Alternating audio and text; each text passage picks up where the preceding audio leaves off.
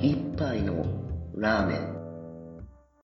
この番組は深夜のラーメン屋で会社員2人が言ってそうなざれ言を語る番組です会社員生活の営み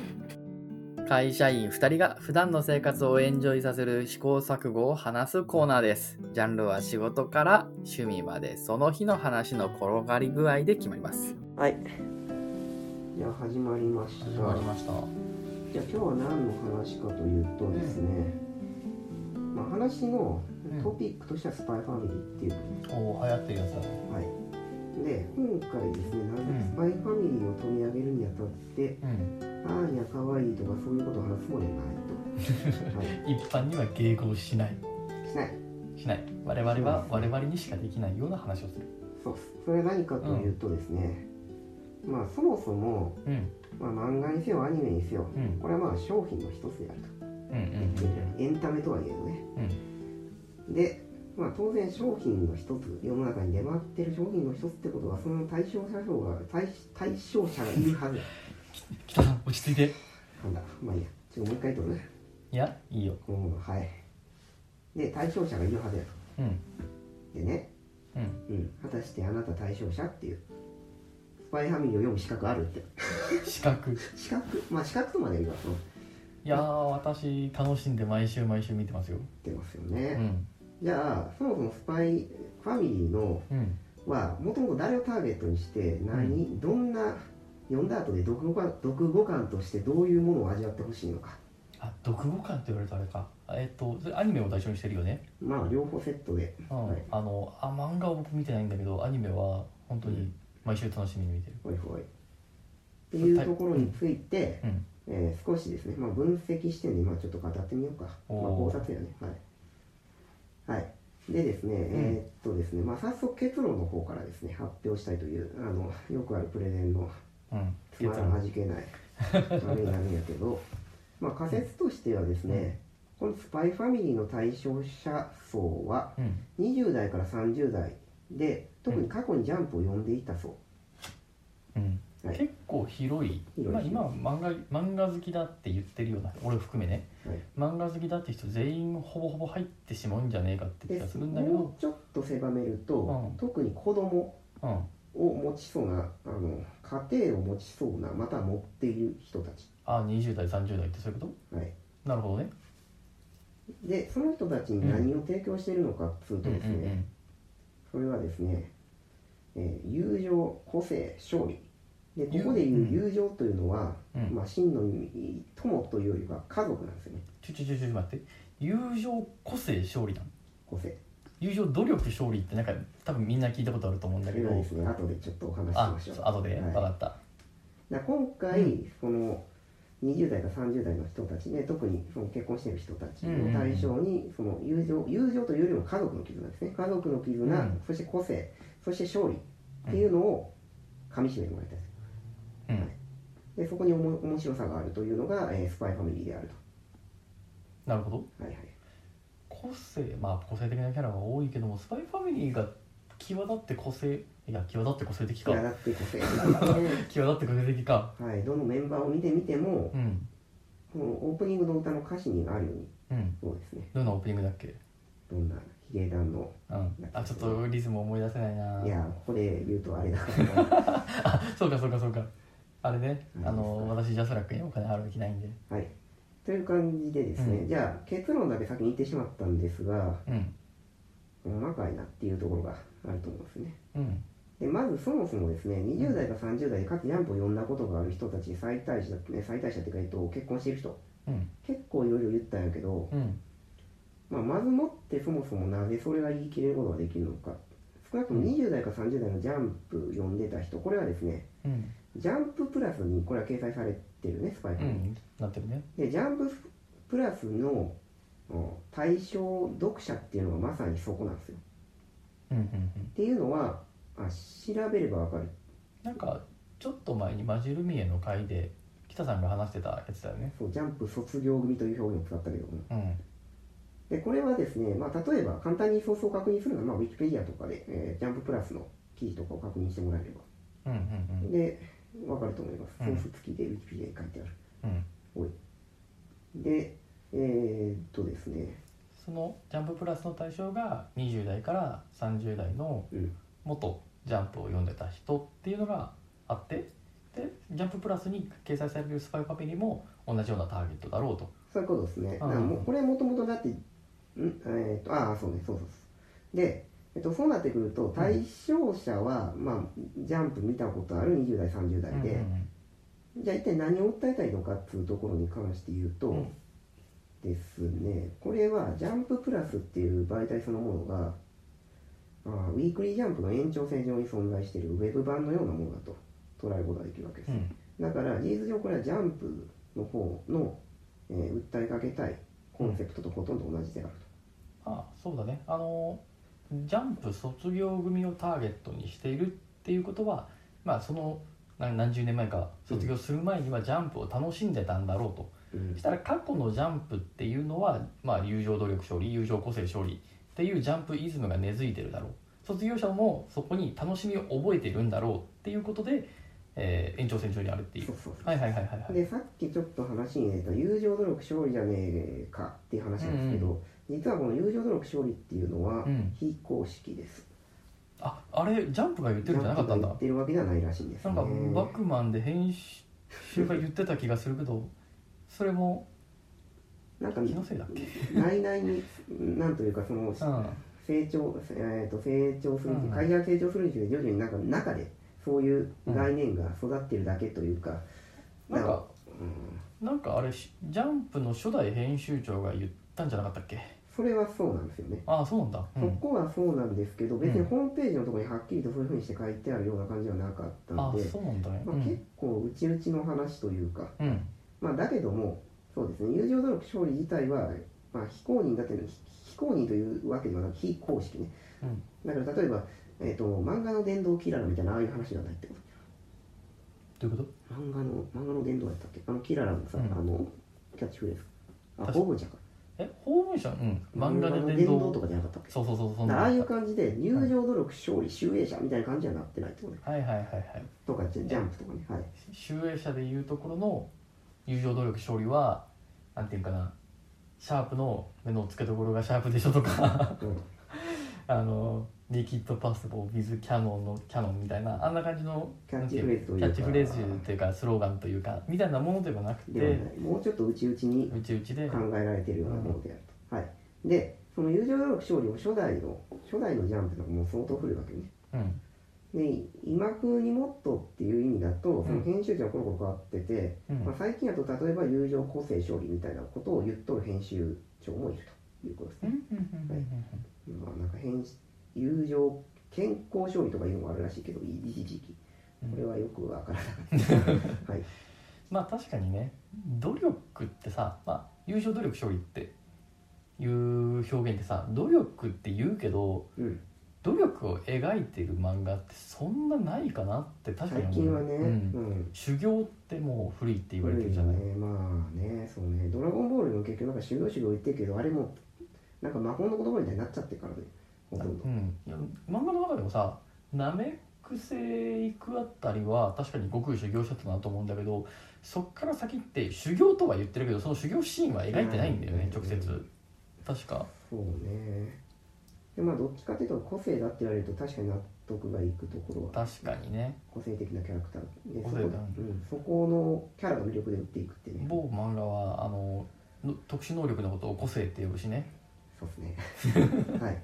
そういう漫画もあるぐらいだと、うんいうことでまあこれこれ結構しっくりくるよねっていう話だ確かにしっくりくるわ、まあ、新しい編集長がそう言ってるってことで、うんまあ、説得力もあるとなるほどでおそらくスパイファミリーの方もうん、うん、このジャンプのコンセプトに近いようなも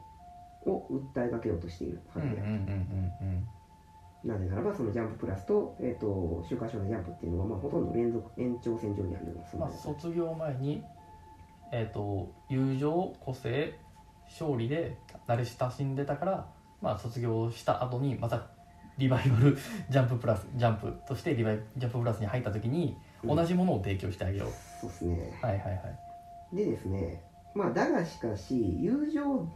ではないわけですねこれうんうんで確かにねここもうちょっとそのフォーミュレートし直すとうんうん何になるかっていうと、まあ、さっきの話でその家族の絆、うんうんうんでまあ個性うん性はそのまま個性でその家族のメンバーがまそうやな殺し屋とエスパーとスパイやもんね、あ、ね、あのま漫画にどの漫画でもさ1人いたら十分っていうやつがなんか3人も揃っあてそるうから主ね人公格みたいなやつが3人いて、うんそこから家族組んでると うんまあなんかあのあれみたいなその土源ってやつみたいなあのベンジャーズ来たかここで拾っていくかみんな赤いっていうね、うんはいっていうのとあとはで勝利は勝利勝利っていうのはあのミッションねだからスパイのミッションっていうのをずっと最初からテーマになってるじゃない、確かにねうん、だし各回各回はそれぞれミッションクリアじゃないあれ言ってみれば、ずっとロイドはさ言ってるよねここでこういうふうなことをするそれはミッションコンプリートだみたいな感じのそうことをずっとうん頭の中で言ってる、だから勝利っていうのは、うんうんうんうん実はあるちゃんとあるんだよね、っていう感じで3つあとはこれとは若干近い話にはなるんだけども、うんまあ若干ちょっと世界系っぽいところはあるよねっていうと確こかろには確かで、に、ん家族でなんだろうねその家族を守るためっうん、ていう行為そのものがなんだろ世界をう守世る界を守るでうんこれ例えばアーニャの発言とかを見るとなんかあるよねうん現れてる自分が頑張らなきゃみたいな感じでそれで幸せになれるみたいな世界なんがか平和になったみたいなのが直結してるじゃないアーニャの思想とかをまあ、かなり子供っぽいっていうフィルターをかけて描いてるけども、まあ例えばなんかなんだろう最新話だとどういうふうに言ってたっけなんか、自分うがんステラだっけそうかそうだねステラを取ったら世界平和みたいなステラを取ったら、うん論理の飛躍めっちゃ入って、入ってなんか次男の家に呼んでもらって戦争がなくなって世界平和みたいな入って ねそれを3回ぐらい描いたよね、っていうところで若干世界系の要素はあるかなと思うので、なまるほどあ、ちょっとしかし、まあ、戻るとですねうんでこういった話っていうのは、まあ、CM とかを見ても明らかというか、まあうんうんそもそもキャッチフレーズとして疑似家族みたいなところをテーマにしてるわけだから、そうやなうん、だから家族の絆っていうのは間違いなく入ってるよね、この変わった家族のに世界の平和を委ねられたみたいなのがキャッチコピーだったよねで世界のえー平和に委ねられたっていうのはもう完全にそのミッションとかそういんんうところの勝利の話にかかってくるうんなるほどね、エうんうんビデうんンスとして挙げられるでしょうとまあ個性は言うまでもないとかねもう自明に個性がありますよねっていうなるほどつつまり私は世界系みたいなああいう物語には触れてきた高校生とか中高生の時に触れてきて今現在、えーまあ、20代30代でで一応また結婚しているので、うんはい資格があるとは資格があるということでそうですねあだあから家族愛の話だからねんはんはんはん確かに毎週楽しんでるわなるほどねそうなんですねでここで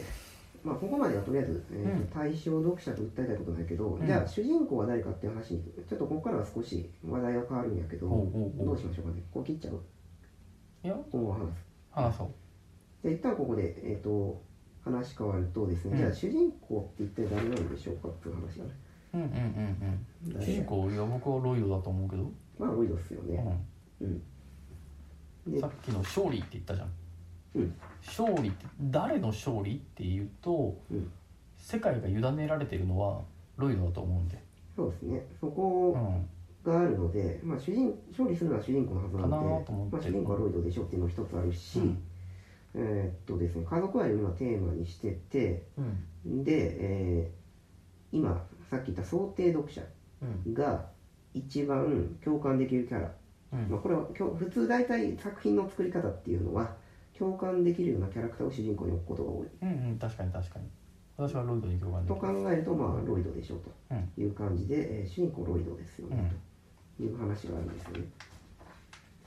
で主人公がロイドだとすると、うんえっと、ロイド視点で何を見てるのかっていう話があって、うん